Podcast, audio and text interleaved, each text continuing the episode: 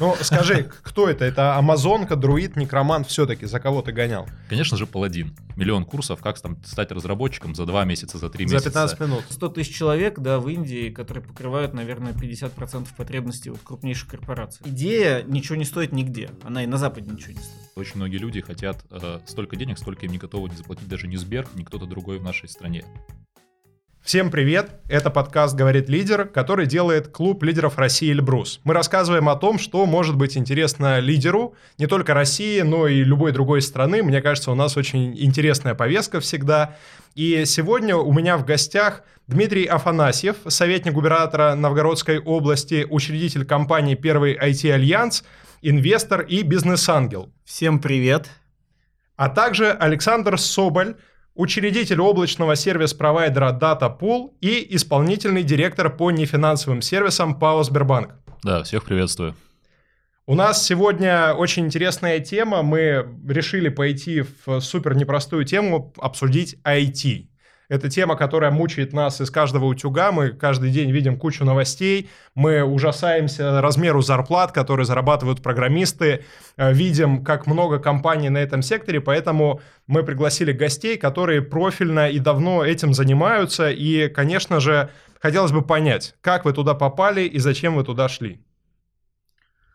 А, ну, давайте я начну немножко из глубины веков древности, да, там еще в конце 90-х, когда это стало супер модно популярно, но еще не было а, никаких э, практических применений, были только, особенно в России, если говорить, у нас интернет-то появился толком там в середине 90-х, а для широких масс он стал доступен в конце 90-х. Вот. И, наверное, с тех пор, какая, как это сказать правильно, это было некое Э, мечта, мечта о цифровом мире, о каких-то цифровых революциях с точки зрения э, новых технологических решений. Конечно, для простого школьника при появлении первых компьютеров, наверное, глаза горели, и хотелось что-то делать, творить и так далее. Хотя образования у меня никогда не было программистским, можно так сказать, да, я не был профессиональным программистом, но, конечно, за счет журналов, книг, общения получилось так, что это очень тема стала близка мне. А, соответственно, исходя из этого, я выбрал, наверное, такой путь э, менеджера-управленца в сфере IT, вот так я бы сказал, где я не погружаюсь глубоко в э, технологические приемы, хотя разбираюсь э, в верхнеуровневых в них, но при этом могу выстраивать там производственные цепочки, проектные цепочки, инвестиционные, финансовые, то есть за счет этого можно, за счет стека таких технологических решений можно успешные проекты генерить и делать. Вот. То есть для меня это началось с некой мечты молодого парня с фильмов про хакеров и про все что с этим связано, о том, что это такая прям э, свобода, новый цифровой мир, и таким образом я себя туда, наверное, привязал. Ну, то есть э, ты примерно так же попал, как и я, то есть фильм с участием просто Анджелины Джоли, и все, и мечта определена, понятно, как мы действуем. Ну, это было чуть позже, она все-таки в начале 2000-х этот фильм появился, а вот это вот э, такая вот ранняя стадия развития интернет-сообщества, э, неких э, цифровых активов там или IT-сообщества, оно было все-таки формировалось там 97 98 99 год, вот у меня, для меня лично.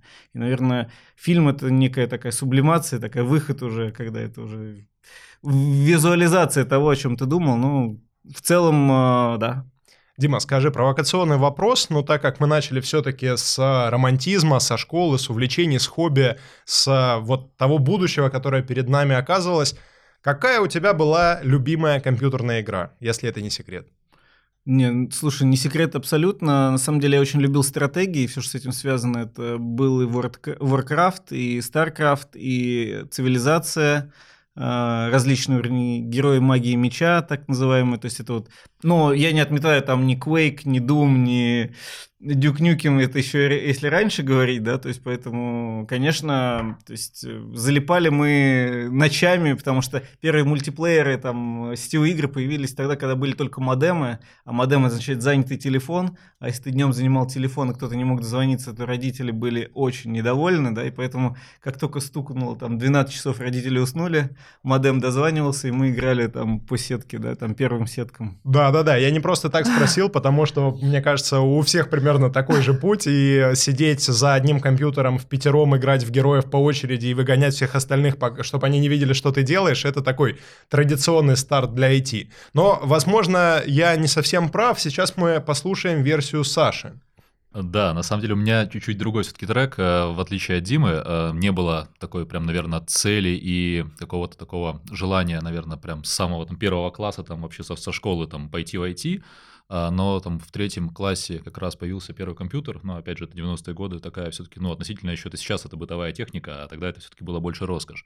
И, конечно, появились, э, появилось любопытство, несколько раз я до сих пор помню, мне вспоминают мои родители там истории, когда там э, первые там пару месяцев компьютер увозился в ремонт, потому что затирались все файлики, которые только могли затереться, понятно, третий раз уже там сам научился восстанавливать и больше не допускать такого. Ну а дальше э, там история была такая, что в восьмом классе я пошел, там, причем в хорошем смысле прогуливал школу. Э, два дня в неделю э, я ходил в отдельную школу, которая там называлась Аэрокосмическая школа в Красноярске. И там прям был отдельный трек с точки зрения там профиля айтишного. То есть там прям были даже уже не уроки, а прям пары настоящие самые. И мне это все начало прям нравиться. Опять же, это было больше любопытства потом университет, и опять же, ну, справедливости ради, наверное, тоже не могу сказать, что я прям пошел с самого начала по карьерному треку, ну, прям вот в то IT, в котором я сейчас. То есть э, по окончанию университета я там пару лет отработал и э, программистом, и там, ну, по сути, наверное, в хорошем смысле то, что сейчас называется девопсом, э, тогда просто такого понятия еще не было. Занимался этим, и только через пару-тройку лет я уже нашел как бы, ну, себя, то, чем интереснее заниматься в IT непосредственно, а все-таки IT прикладное к бизнесу, потому что там сейчас это и процессы, и именно э, не IT ради технологий, то есть, скажем так, не технологии ради технологий, а непосредственно э, то, что приносит дополнительную ценность для бизнеса. И вот э, уже вот на этапе, наверное, первых там трех лет э, реальной работы я понял, что ну вот я там обрел себя вот с точки зрения того, чем занимаюсь. А, наверное, как раз по поводу второго твоего вопроса сразу отвечу. Прямо сейчас, э, пока Дима рассказывал, какие игрушки там, да, он играл, это прям просто, э, знаешь, нахлынули вот такие прям отличные воспоминания не могу не присоединиться к творчеству Blizzard, но это был, наверное, больше не StarCraft, это была больше Diablo. И, кстати, наверное, отдельная тема для разговора. А, сейчас э, все очень много хейтят э, о том, что как бы мир стал э, миром сиквелов, там, да, и, соответственно, там снимают сиквелы фильмов, сиквелы игр, там, ремейки, ремастеры и так далее. Вот я прям сейчас максимально прям прокайфовал от того, что там спустя 20 лет было переиздание Diablo 2, просто как прям в первый раз там забил там, ну, в хорошем смысле на все, там, и прям на недельку окунулся прям в этот замечательный мир детства.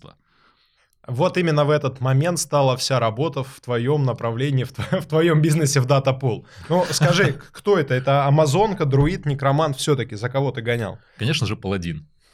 Конечно же, Паладин, отвечает Александр. Но мне кажется, если провести анализ и посмотреть, за кого играли лидеры России, мне кажется, очень много будет Паладинов. Хотя есть некоторые, кто играл за Некроманта, я уверен. Точно такие есть.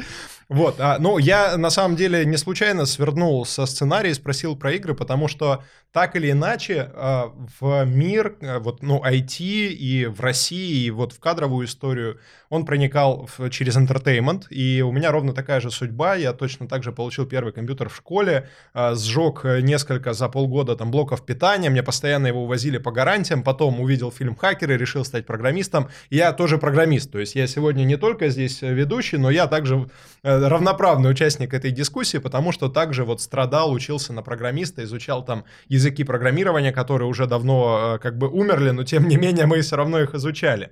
И сейчас мы видим следующую ситуацию. Возвращаясь вот в наши дни, мы видим, что на российском рынке IT-труда есть дефицит одного миллиона примерно вакансий, одного миллиона специалистов, да, и, соответственно, вот как вы считаете, к чему мы идем, что такое IT в России сейчас, и, ну, чем оно может стать в ближайшие там 5-10 лет?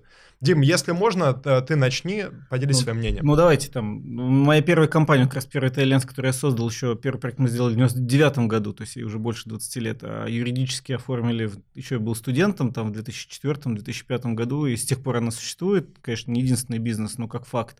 Поэтому я прошел все стадии с точки зрения набора персонала, там, нехватки, хватки, переизбытка, недостачи и так далее, и так далее. То есть на первом этапе это было наверное, недостаток, потому что вообще ничего не было и никто не знал. То есть это ребята, которые там чуть ли не друзья, соседи там и так далее со всего, кого знал города, которые в процессе создания бизнеса, проектов и компаний росли тоже вместе с ней. Это был первый этап. Потом этап был насыщение рынка, то есть когда было очень много специалистов, э, бесконечное количество дизайнеров, э, там, программистов, особенно когда языки программирования стали общедоступными и достаточно простыми для написания, если мы говорим про интернет-технологии, в первую очередь, там, PHP там, и так далее, да, то есть такие более массовые языки, не уходя там в C++, там, Delphi и так далее, которые для специализированных программ были, не знаю, кто, кто с этим знаком, наверное, из наших слушателей, но как, как факт, объектно-ориентированные языки, там, когда отходить начали, начали приходить вот эти вот более упрощенные такие, когда ну, чуть ли не каждая домохозяйка в хорошем смысле этого слова могла достаточно быстро освоить эти языки программирования. Там, я уж не говорю про верстки, там, HTML там, и так далее, да, то есть то, что совсем просто было. Вот. А потом следующим шагом началось, конечно, уже вот э, это, наверное, ну, если честно, так лет 10 назад, это в середине нули, э, десятых, вот получается, когда, ну, даже чуть раньше, наверное, там, 12-13 год, когда э, новые проекты, новые проектные решения, как мы сейчас говорим, метавселенные там, и так далее, и так далее, все это началось чуть-чуть раньше, автоматизация, там, цифровизация, это все, все началось там задолго до того, как это всплыло вот сейчас так, в такой, в каждый утюг, каждый чайник, который начал говорить. А вот тогда началась э, четкая трансформация рынка специалистов э, в сферу достаточно прикладного характера, вот как раз там и DevOps, и специальные, там, не знаю, Scrum менеджеры, Agile технологии, то есть очень-очень сильно. Плюс, соответственно, появилось количество стартап, э, количество проектов, которые выходить стали на рынок, э, ну, просто семимильными шагами. Если после 2000-х э, краха доткомов это чуть спал, такой прям как бы, то вот, наверное, начиная с десятых, это снова начал рост, который подтолкнулся блокчейн технологиями, да, там, криптовалютными, там, различными решениями, там, сейчас это NFT решения. То есть, и когда эти специалисты стали супер востребованы, потому что эта тема стала, ну, в хорошем смысле слова, хайповой, да, когда э, скорость запуска того или иного проекта влияет на его экономическую и финансовую подоплеку. И, конечно же, когда э, количество проектов стало зашкаливать во всем мире, а глобализация означает, что ты можешь работать, жить в России, там, в Красноярске, где угодно, работать на любой там э, сферу бизнеса, там, в любой части мира, то получается так, что десятки тысяч, сотни тысяч специалистов, которые живут и работают в России, IT-специалистов, работают сейчас на проекты, которые не находятся в России, да, не на компании, которые не находятся в России. Это нормально, ну, как бы, кто платит больше, там, кто удобнее сервис, тот и получает. И за счет этого, конечно, когда мы понимаем, что уровень зарплат в России для специалистов в два раза ниже, а то и больше упал, ну, резко с точки зрения там и валютных разниц, всего остального, по сравнению с тем, что было на Западе, плюс э, удобство работы, когда ты работаешь удаленно, там, это еще до ковидные времена, ты можешь спланировать свой график, можешь полететь там на Бали там или куда-то еще и оставаться при этом, при той же зарплате и, там, и чувствовать себя успешно, да, то, конечно, эти специалисты начали утекать. Ну, утекать в хорошем смысле слова, потому что работают они здесь, там, но, но работают не на нас, как, как говорится, не на наш рынок айтишный в России. И, конечно, таких специалистов перестало хватать. Если мы говорим там о миллионах, я в это не верю, честно. Я понимаю, что хотелось бы, чтобы у нас миллионы миллионов были программисты, но я могу так сказать, есть в Индии один город, не буду рекламировать, говорит, который создан специально под IT а, аутсорсинг, я бы так сказал, они запустили два рейса в день прямых в Силиконовую долину, да, то есть, э, и там работают порядка 100 тысяч программистов на Google, Facebook, там, на все, на все, что с этим связано. Ну вот это 100 тысяч человек, да, в Индии, которые покрывают, наверное, 50% потребностей вот крупнейших корпораций, да, то есть поэтому я, ну, в хорошем смысле, конечно, может быть, сис-админов не хватает, там, ну, как бы их можно, но я их не считаю там специалистами, э, которых сложно воспитать или надо очень долго что-то делать. Но если мы говорим там о программистах, о разработчиках, о каких-то вещах, их хватает. Но работают они, к сожалению, то есть э, подчас не на те проекты или на те а, задачи, о которых говорят а, вот э, эти цифры, которых не хватает миллионов специалистов. Провокация с моей стороны. Смотри, ну, безусловно, есть много очень разных исследований по количеству дефицита там рынка труда. И когда мы говорим про конкуренцию на рынке IT-труда, то, конечно, сейчас а, мы даже больше конкурируем не с внешним рынком, ну, то есть массово Google все-таки не хантит в России, не оставляет сотрудников, да, а мы говорим про внутреннюю конкуренцию, и вот сейчас за столом у нас очень интересная конструкция получилась, у нас есть а, два как бы руководителя частного бизнеса, но один из которых работает на очень крупную IT-компанию, И э, если раньше это было банк, то теперь все-таки это не банк, и там очень много IT-специалистов, и мы знаем, что Сбер очень активно сейчас хантит специалистов на рынке, выкупает их, он дает хорошие зарплаты, хорошие условия. Саша, вопрос э, к тебе. Вот э, сколько сейчас примерно у вас не закрыто вакансий? Есть ли вот эта проблема кадрового голода, да, и как вы работаете с тем, чтобы победить конкуренцию, например, ну, в конкуренции победить Google? Да, хорошо. Слушай, про конкуренцию, про победить Google, наверное, на сладкое оставлю. А, начну все-таки, знаешь, с самого прям начала. Вот все-таки э, прям для меня это больная тема, потому что я последние там пару месяцев как раз-таки усиляю свою команду и с точки зрения разработчиков, и с точки зрения так называемых ролей по названиям, там, для многих это вообще там звучит дико, CSM, Customer Success Manager, и бизнес-аналитик, и UX-researcher, то есть, э, в принципе, там, если вбить, например, на работе.ру, либо на HeadHunter UX-researcher, это, в принципе, какая-то такая абсолютно уникальная вакансия, ну и непонятно, как с чем ее едят. Но а, Тут, во-первых, все-таки, Андрей, чуть отмотаю назад, э, вот лично мое мнение, и особенно как раз я когда столкнулся с нехваткой именно бизнес-аналитиков, я прям последний месяц, наверное, э, вот сталкиваюсь с этой нехваткой, я пошел посмотрел, что вообще есть на рынке, ну, поизучал эту тему более, знаешь, глубоко. И, во-первых, наверное, все-таки даже э, могу не то что поспорить, укрепить заявление, что не хватает, наверное, не только этих специалистов, не хватает вообще всех специалистов э, разного профиля. Потому что и демографическая яма была там, и, опять же, там многие люди выходят на пенсию. Но, опять же, в IT это усугубляется тем, что это, в принципе, достаточно молодые ну, специальности. То есть тех же самых аналитиков, например, бизнес-аналитиков, системных аналитиков, лет 10 назад, в принципе, еще днем с огнем не сыщешь, потому что, в принципе, новые вещи. Тот же самый DevOps — это новая вещь. И понятно, что сейчас этот рынок, он, в принципе, зарождается. Абсолютно согласен с Димой по поводу того, что, во-первых, стал мир гораздо более открытый, и там э, кадры, опять же, там от среднего и выше, ну, с точки зрения компетенций, они, опять же, то есть, э, которые пробивают стеклянный потолок и знают английский, они могут, соответственно, конкурировать уже не просто с российскими компаниями, с тем же самым Амазоном, Гуглом и другими компаниями за рубежа, э, элементарно работая там по модели фриланса. Если мы же говорим о рынке э, в общем, то здесь как раз-таки, вот, наверное, я, опять же, там, с учетом того, что компания там моя, там, Datapool, находится в Красноярске, и, в принципе, я там отлично вижу там рынок э, Красноярска, и то, что происходит сейчас здесь, на самом деле тенденция складывается очень интересная. То есть, опять же, на примере бизнес-аналитиков, потому что, вот, наверное, важная вещь, что IT, в принципе, это, ну, гораздо шире, чем просто разработка. То есть, это действительно и аналитика, и тестирование, там, э, quality assurance, и, соответственно, там, DevOps, и просто системное администрирование какое-то. То есть, это все, по сути, IT. И опять же, там люди, которые там просто уже прикладными вещами какие-то занимаются. И с точки зрения даже бизнес-аналитиков, вот, например, э, я а, прособеседовал за последние пару месяцев, это причем, ну, это очень важное замечание, то есть э, я собеседовал уже тех людей, которые мне отобрал серчер, который отобрал рекрутер, то есть там причем уже такая, ну, выборка, скажем так, очень релевантная была. До меня дошло порядка 40 резюме, я прособеседовал там всех 40 человек, из этих 40 вот только трое-четверо дошли до ну, этапа тестирования какого-то оффера уже, потому что всех, всех остальных э, ну, просто я отсеивал по там, несоответствию критериям, при том, что мы э, ну, очень много общались с моим рекрутером, с точки зрения, может быть, у меня ожидания завышенные.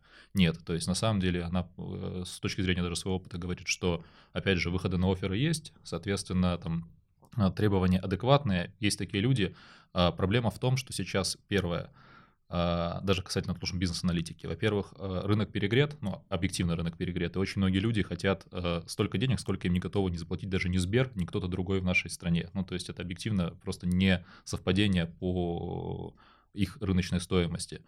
А вторая проблема, наверное, как бы казалось бы проблема, но, как показывает практика, сейчас с разработчиками, наверное, она более такая решаемая, с остальными э, там, специалистами в области IT нет. Казалось бы, есть регионы, да, и, соответственно, там регионы, как раз вот твой, наверное, вопрос, возвращаясь к твоему вопросу, э, могут ли регионы конкурировать с Москвой, когда, да, когда, по сути, например, появляется удаленка, опять же, как показал ковид, там э, все научились работать с удаленкой за последние два года, и, например, многие разработчики работают, например, живя где-нибудь там в Екатеринбурге, там в Красноярске, в Новосибирске, работают там на Москву, на Питер и так далее. А с разработкой, наверное, это более справедливо. С остальными, а, опять же, профессиями в области IT чуть менее справедливо, потому что, как показала практика, в регионах недостаточно компетенции и квалификации, потому что, в принципе, меньше бизнеса в регионах, меньше таких специалистов. И даже вот сейчас как раз-таки, то есть мы там уже месяц назад вышли уже там э, смотреть регионы с точки зрения бизнес-аналитиков, и по регионам отклик минимальный, потому что просто нет людей с соответствующими компетенциями, это важно. То есть в целом рынок э, в IT кадров он есть, но он э, сейчас э, в большей степени, наверное, менее профессиональный, чем хотелось бы. Вот скажи, вот сколько у тебя сейчас открыто вакансий, и ты пока не нашел э, людей? У меня открыто три вакансии на бизнес-аналитиков.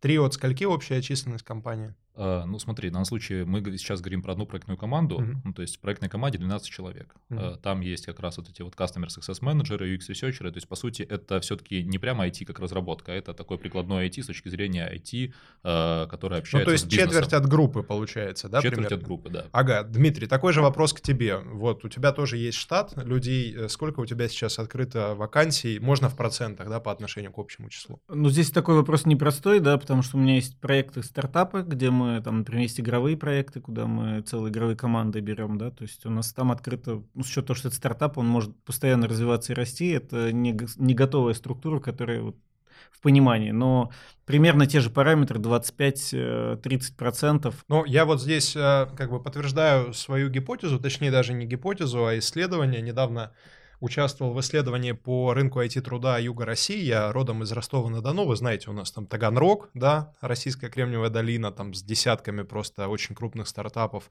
И у нас и миллиардные стартапы есть из Ростова. И мы э, также увидели, что порядка 25% вакансий открыто, и вот этот кадровый незакрытый, но оформившийся голод, он выражается в тысячах незакрытых единиц. То есть что такое открытая вакансия? Это значит, что компании кто-то согласовал эту штатную единицу, появилась клеточка в расписании, готовы выделить туда фот, и послезавтра готовы вывести туда специалиста. Я понимаю, о чем ты говоришь, Дим, когда говоришь про стартапы, когда, может быть, и нету такого понятия, как штатное расписание, но я говорю больше про зрелые компании, в которых там 3, 5, 10 тысяч человек, и вот у них в текущий момент там суммарно на весь юг России открыто, ну, там, пару тысяч вакансий незакрытых. И вот для меня э, не совсем понятна такая вот дилемма, такой парадокс, что с одной стороны каждый второй школьник в России хочет пойти в IT, да, а с другой стороны мы имеем все-таки там, хорошо, не миллионы, но, но там десятки, может быть, сотни тысяч человек, которых не хватает в этой отрасли и вакансий, которые не закрыты. Вот почему такой парадокс, Дима или Саша, как думаете? Андрей, да, я просто сразу вот прям вот как раз, знаешь, читал э, мысль, э, смотри, вот э, я хотел сказать, что в первую очередь недостаток-то не потому, что народа нет, вообще, в принципе, людей, которые откликаются. Люди, которые откликаются, они есть, и прям мы, там, э, рекрутеры там только успевают, на самом деле, как бы этих кандидатов там отсеивать. Проблема, на самом деле, в первую очередь в низком качестве этих людей. То есть, ну вот э, в качестве, в низком качестве подготовки этих людей. Потому что сейчас, опять же, вот, наверное, для меня это больше, наверное, негативный сценарий. Наверное, через там пару-тройку лет, с точки зрения там э, их наскиллованности и опыта, они там выйдут э, как нормальные специалисты. Там сейчас там, с каждого утюга мы там слышим, опять же, там, да, там реклама на YouTube, нагоняя где-нибудь еще там в социальных сетях о том, что различные курсы, там, да, там не буду там рекламировать, но все мы там слышим от различных компаний миллион курсов, как там стать разработчиком за два месяца, за три За месяца. 15 минут. За 15 минут, да. И опять же, там половина этих курсов, оно а, предлагает, фактически там гарантирует, что после окончания этой программы, там двух-трехмесячной, как бы человек будет получать зарплату, ну, отличающуюся там, от медианы зарплаты в России в 2-3 раза, да, то есть там, типа, если у нас медиана там примерно 30 тысяч, по-моему, там, если мне память не изменяет, ну, что-то около этого, то там э, зарплата там от 100 тысяч рублей в IT. И, конечно же, там народ, э, ну, видя эти курсы, он бежит, опять же, изучает, а потом, соответственно, приходит на рынок и говорит, дайте мне мои деньги. Ну, а ты понимаешь, что как бы за те компетенции, которые у них сложились там спустя три месяца, ну, там этих день- деньгами даже идти не пахнет, в принципе, это вопрос, ну, их профессиональной подготовки. Поэтому я бы не сказал, что нет прям людей, нет людей с достаточными компетенциями. Вот в этом проблема на текущий момент времени. Услышал позицию, Дима, а ты что думаешь? Я тут могу только добавить, э, действительно все это справедливо. Э, Вот пример прям приведу конкретный. Вот, причем касается он не только России, а всего мира в целом. Я еще раз про открытый рынок. И рынок IT, он наиболее открытый, наверное, один из наиболее открытых, в том числе разработок. Когда из проектов, из компаний крупных, когда у тебя ты создаешь, не знаю, стартап или создаешь проект или какую-то крупную компанию, куда приходит инвестор, он тебе практически безграничный, ну, в современном мире, там, в сравнении с зарплатами специалиста, безграничный ресурс для того, чтобы ты мог, там, не знаю, вот, есть пример, там, в Нижнем Новгороде, я знаю компанию, куда пришли инвесторы и сказали, что теперь у вас не тысячу разработчиков должно быть, а две тысячи разработчиков, и вот у вас безлимитный бюджет практически. И когда этот рынок начинает пылесосить друг у друга, друг у друга, не с точки зрения воспитания, там, не знаю, выращивания или чего-то еще, а с точки зрения переманивает хедхантинга как такового, да, то есть и просто покупкой, это опять же разогрев рынка идет, покупкой э, голов, ну, то есть специалистов э, нужного качества, опять же, но за любые деньги. То есть когда у тебя человек получал там X рублей, А приходит тот, говорит, я тебе 2х буду платить, он начинает, ну, говорит, да, я перехожу, ну, как бы, а что, почему нет? То есть, как бы, жизнь одна, там, с точки зрения, там, текущего момента, да, я пошел работать, он туда приходит, начинает работать, к нему приходит приложение, говорит, а я тебе еще там пол икса накину, а я тебе еще пол икса накину, да. Соответственно, э, и получается так, что этот рынок э, хороших специалистов и тех, которые что-то знают, он просто растет э, с точки зрения зарплат, вот этого спроса и так далее, вымывая его, да, то есть, а рынок действительно специалистов там, джуниор там и так далее, которые приходят, это приходят люди, которые хуже, чем после там, не знаю, раньше после школ программирования, которые были, и при этом претендуют на зарплаты синеров, там, ну, как минимум мидлов, да, то есть, и не понимая, что они не могут ничего сделать в этом вопросе. Да, и рынок просто превращается в рынок, у кого больше денег, и, соответственно, у кого больше денег, ну, Сбер, я не говорю, что у Сбера много денег, да, у него не так много денег. В IT, в IT в проектах, я имею в виду. Триллион чисто в, в этой но прибыли может, за год. Когда приходит проект, который понимаешь, что ему за год надо что-то за год сделать, и у него там бюджет там миллионы долларов, там десятки миллионов долларов, ему все равно там платить э, специалисту там 100 тысяч рублей или миллион рублей в месяц, вообще не важно. А, конечно, чтобы согласовать в Сбере зарплату там для разработчиков миллион рублей, тебе надо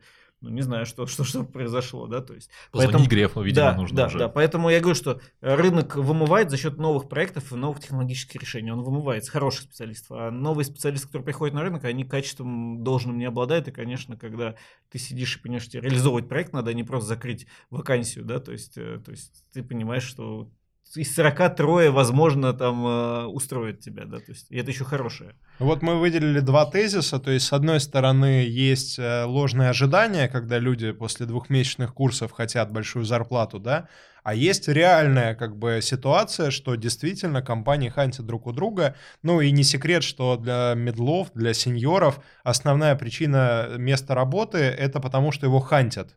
Не он ищет работу, не он открыл вакансию, а к нему как-то на него вышли, его перекупают и его перетягивают в другую компанию. У меня в компании, вот я говорил то, что ей там больше 20 лет, да, там, э, я помню, как там пятый, шестой, седьмой год у меня пол раз, компании разработ, ну, разработки уходил в Яндекс просто. И к Артемию Лебедеву тогда это было. Прям вот реально у меня там пять человек ушло туда, там четыре туда, там. Для меня это было круто, что как бы из моей сразу в топ, сразу в топ, да, то есть как бы это для... Но с точки зрения ментальности, да, как э, предпринимателя, с точки зрения как э, человек, которому нужно закрывать процессы, да, это было ужасно. А, как, как действуют западные компании, да, вот как раз по синерам в первую очередь, например, э, оферы для лучших разработчиков того же Яндекса, ну я просто знаю как бы изнутри, поступают неоднократно. И как они поступают? Вот ты работаешь э, там в крупной компании отечественной, да, там ты на счету там в конференциях участвуешь, тебе приходит офер там из Силиконовой долины с целью, что там э, в любое время на, на год у тебя там есть для тебя и твоей семьи э, билеты бизнес-класса, для того, чтобы вы в свой отпуск в любое время могли посетить нашу штаб-квартиру, посмотреть, ознакомиться с тем, что у нас есть. Э, офер по зарплате X2 по сравнению с тем, что у вас сейчас есть, с обеспечением жильем, там, всем-всем-всем-всем-всем. Хотите воспользоваться, хотите не воспользоваться. Все. Вот вот и все. То есть, ну, как бы ресурсы, да, то есть, как бы, и чего человек, да, там сидит, ну, он просто поедет отдыхать туда, да, да, посмотреть, то есть, как бы, там, в штаб-квартиру в, в Англии, там, или в Силиконовую долину куда-то еще посмотреть, и, как бы, x2 минимум зарплата, да, то есть с обеспечением всем-всем-всем, ну, вероятность того, что из всей семьи, соответственно, вероятность того, что он не воспользуется этим оффером, с точки зрения даже просто слетать посмотреть, она минимальна. А с точки зрения того, чтобы там остаться, ну, наверное, ну, тоже это такой вопрос, э, если он полетел, то значит, он уже в голове смирился с тем, что он готов там и остаться. Ну вот получается, что есть э, такая тенденция, которую, конечно же, мы видим там в, отрасли, ну, уже там 20 лет, что есть хантинг международный, но сейчас из-за пандемии, из-за ковида эта тенденция усилилась, и мы видим, как в России очень резко поползли зарплаты программистов, реальные зарплаты, фактически зарплаты вверх, для того, чтобы иметь хоть какую-то возможность конкуренции с, с той же Америкой, с тем же Лондоном. И, соответственно, тут такой тогда момент, вопрос – если мы продолжим идти в том же духе, и надо будет каждому программисту платить там, ну, 10, 20, 30, а иногда 50 тысяч долларов в год, вообще реально ли... Ну, скажешь в месяц. Если честно. С точки ну, зрения с точки зрения рынка международного, наверное, это к нему ну, Какой-нибудь сеньор, в принципе, да, вполне даже может быть. Э, ну, сейчас, э, как бы, да, я, наверное, средний рынок, конечно, беру, а не звезд. Вообще, будут ли тогда стартапы То есть вот сейчас, вот если ты хочешь запустить стартап в сфере IT, тебе нужен программист. Программист может получать, например, 700 тысяч рублей там в месяц, находясь в России, от, от российской компании там в статусе медла, в статусе сеньора, есть такие зарплаты. Но это опять же, наверное, все-таки верхний уровень. Верхний уровень, Но это да. все-таки Для Да, да, да, да, да. уровень. Ну, хорошо, даже 500. Извините, 500 тысяч рублей для любого стартапа, который особенно появился вот только сейчас, это неподъемные деньги. И получается, что мы, ну, такой у нас первая победа, что крупные э, компании, крупный бизнес в России плюс международная конкуренция, они выбивают почву из МСП, выбивают почву у новых стартапов в России или нет? Это Или заблуждение. Это реально, как я уже сказал, что если успешный стартап или хорошая идея, или хорошие оунеры, так называемые, или стартаперы, да, которые могут действительно свою идею или презентовать, а, финансовый маркет, финансовый рынок инвестиционный в сферу IT-стартапов, он практически безграничен. То есть привлечь несколько миллионов долларов там на стартап сейчас, э, ну, если у тебя действительно есть команда и хорошая идея, не представляет никакой сложности. Ну вот, Дим, хочу похоливарить немножко, да, я там по- порядка шести лет работаю там со стартапами и в фонде развития интернет-инициатив и возглавлял акселератор Южного IT-парка. Российская действительность, она очень сильно ограничена тем, что инвесторы не вкладывают просто в идеи. Вот я как бы стартапов, которые просто за идею получили деньги, таких не знаю. И это, ну, там, воронка в тысячу проектов, которые я провел там через наши наборы. И вот здесь поделись своим опытом, давал ли ты кому-нибудь денег просто на идею, или, может быть, ты знаешь такие проекты, которые стали чем-то масштабным? Ну, во-первых, есть очень интересное исследование, которое проводил Bloomberg, по-моему, в свое время, или даже не помню кто, что в России на как раз на первую э, на первый раунд инвестиционный, как раз где там Friends, э, Family and Foolish, да, то есть как бы, ну, на первой стадии, когда есть только идея, да, э, дают денег, э, по-моему, процентов на 50 или на 60 больше, вот в масштабе на одну идею, чем на Западе, ну, чтобы было понятно. Ну, смотри, это Friends, Fools, Family, Не, я это не в виду- инвесторы, это же дураки, Не, друзья и я семья. утрирую. Ну, это, это, это раунд, когда дают на идею, имеется в виду. Дают инвестор, он в этот же раунд. Ну, значит, он дурак. Ну, потому что это у нас так воспринимается, да, то есть, как бы... А вопрос чуть в другом, на самом деле, что э, идея ничего не стоит нигде. Она и на Западе ничего не стоит. Это вот э, и в Силиконовой долине, где угодно, я на многих конференциях участвую, об этом все говорят. Идея ничего не стоит. То есть, те, кто цепляется за свою идею, они ничего практически никогда не могут реализовать.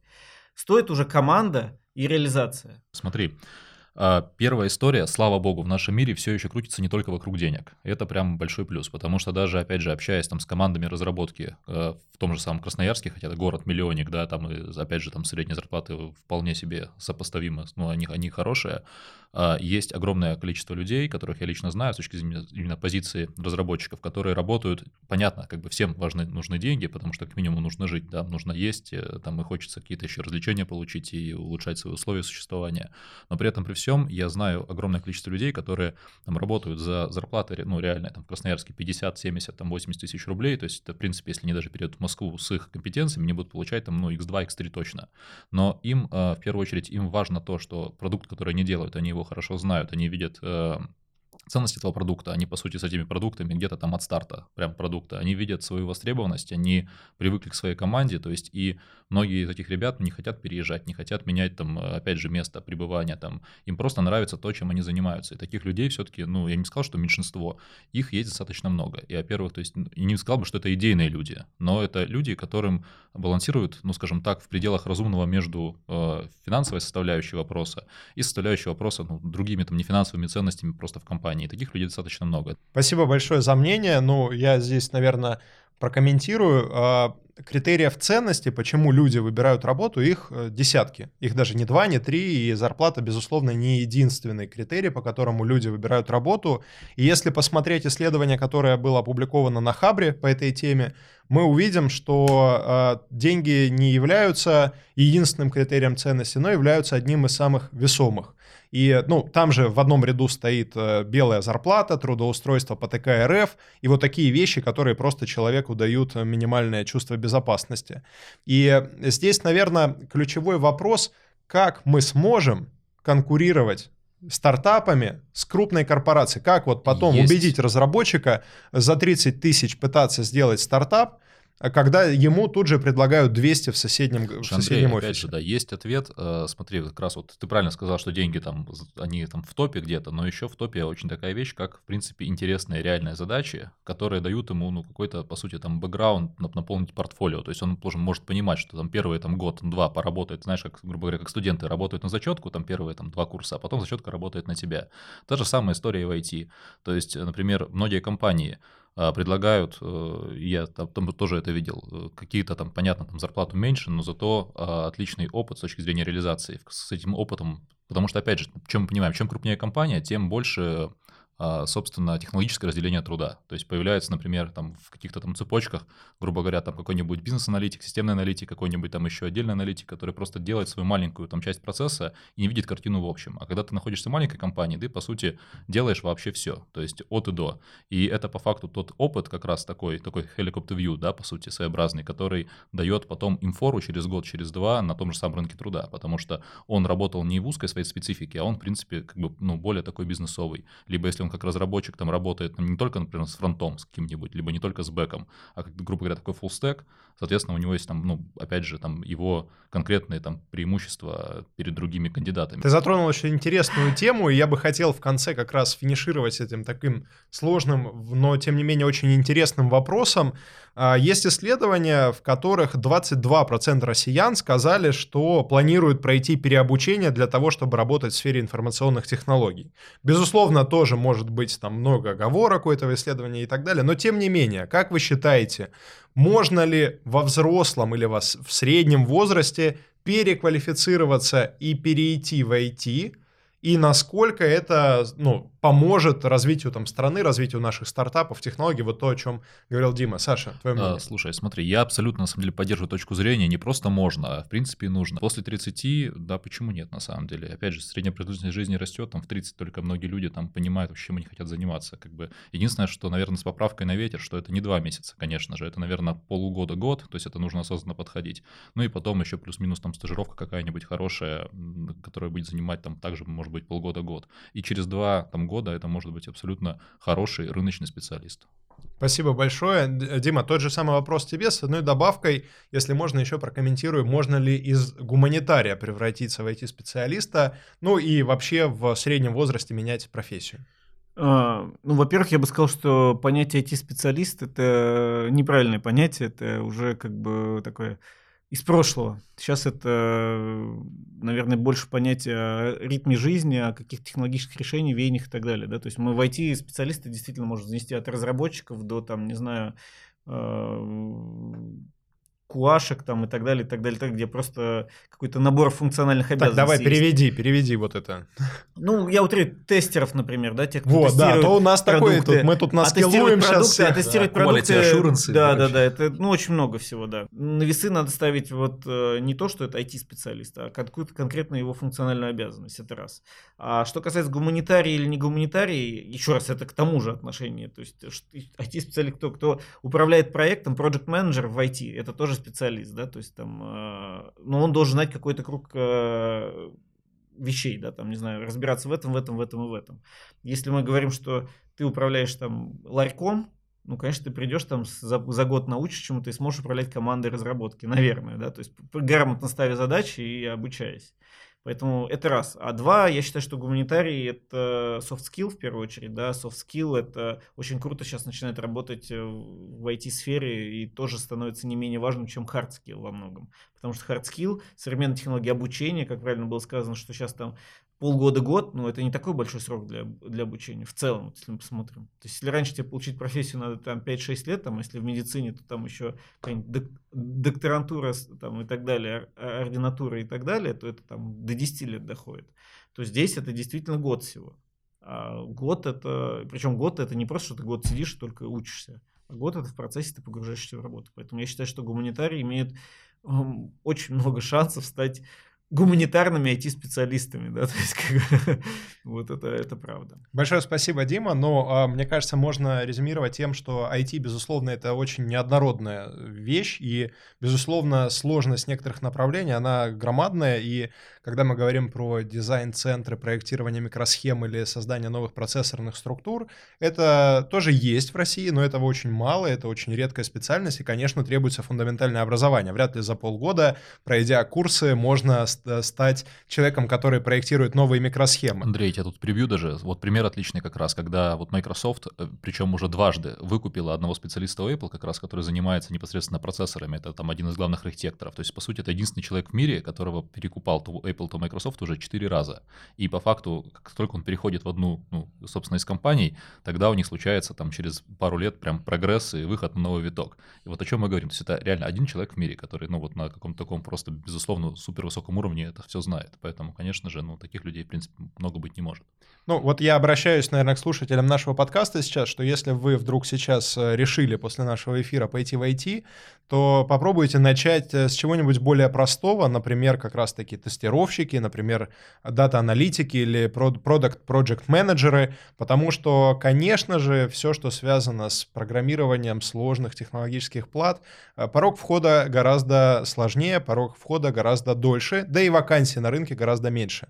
Ребята, большое спасибо, что сегодня пришли к нам в студию. Спасибо вам за такой интересный эфир и до новых встреч. С вами был Андрей Батрименко, ведущий подкаста «Говорит лидер».